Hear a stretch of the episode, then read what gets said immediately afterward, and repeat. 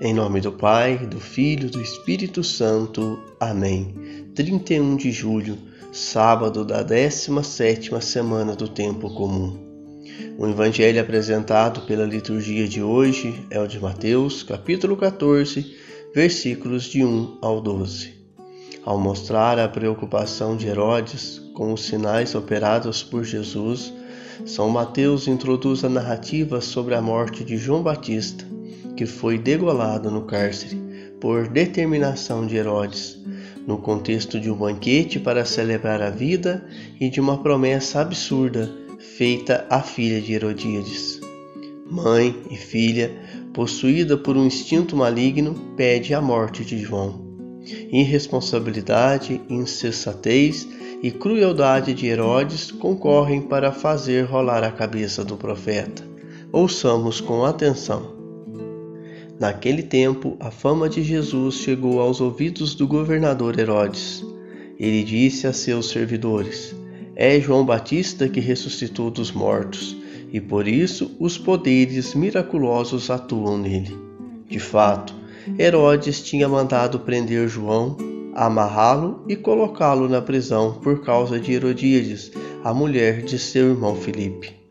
Pois João tinha dito a Herodes: não é permitido tê-la como esposa. Herodes queria matar João, mas tinha medo do povo, que o considerava como profeta. Por ocasião do aniversário de Herodes, a filha de Herodíades dançou diante de todos e agradou tanto Herodes que ele prometeu, com juramento, dar-lhe a ela tudo o que pedisse. Instigada pela mãe, ela disse: Dá-me aqui num prato a cabeça de João Batista. O rei ficou triste, mas por causa do juramento diante dos convidados, ordenou que atendesse o pedido dela e mandou cortar a cabeça de João no cárcere. Depois a cabeça foi trazida num prato e entregue à moça, e esta a levou para sua mãe. Os discípulos de João foram buscar o corpo e o enterraram. Depois foram contar tudo a Jesus. Palavra da salvação. Vamos mentalizar a cena deste evangelho para podermos entender.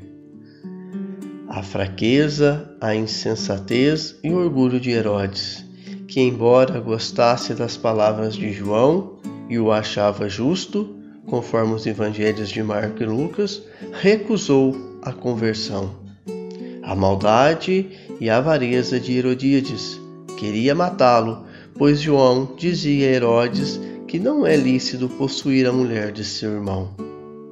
A irresponsabilidade e imaturidade de Salomé, que influenciada pela mãe, pede a cabeça de João Batista. A coragem do Batista, que não se intimidou a anunciar e denunciar segundo os princípios evangélicos da Boa Nova. A fama de Jesus e, por último, os discípulos de João que foram buscar o corpo e o enterraram, depois foram contar tudo a Jesus. Quais ou qual personagem nos chamam a atenção? Quais atitudes nós devemos seguir e quais atitudes nós devemos combater? Conhecemos algumas pessoas com as atitudes de Herodes, de Herodíades ou sua filha? Qual nossa atitude diante dessas pessoas? Retomamos a figura de Herodes Antipas. Ele ficou muito entristecido com o pedido pela morte de João Batista. É provável que essa tristeza tenha sido uma mistura de certa admiração pessoal por João, porque sabia que ele era um homem de bem, justo e santo e respeitado pelo povo, e com o medo da reação popular. De qualquer forma, seu orgulho lhe impediu de declinar o pedido da moça. Herodes temia o povo.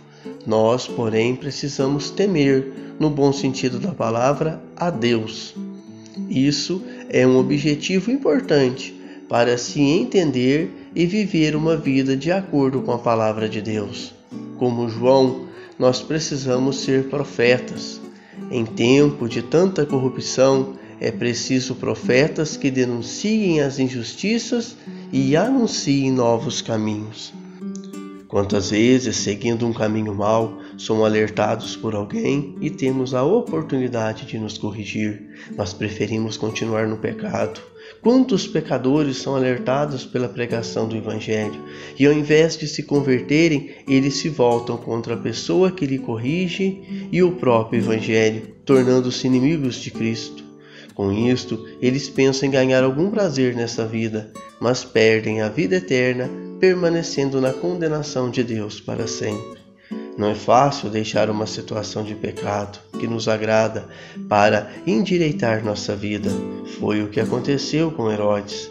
Preferiu cometer grande injustiça, aprisionando João Batista para agradar Herodíades e abafar a sua própria consciência.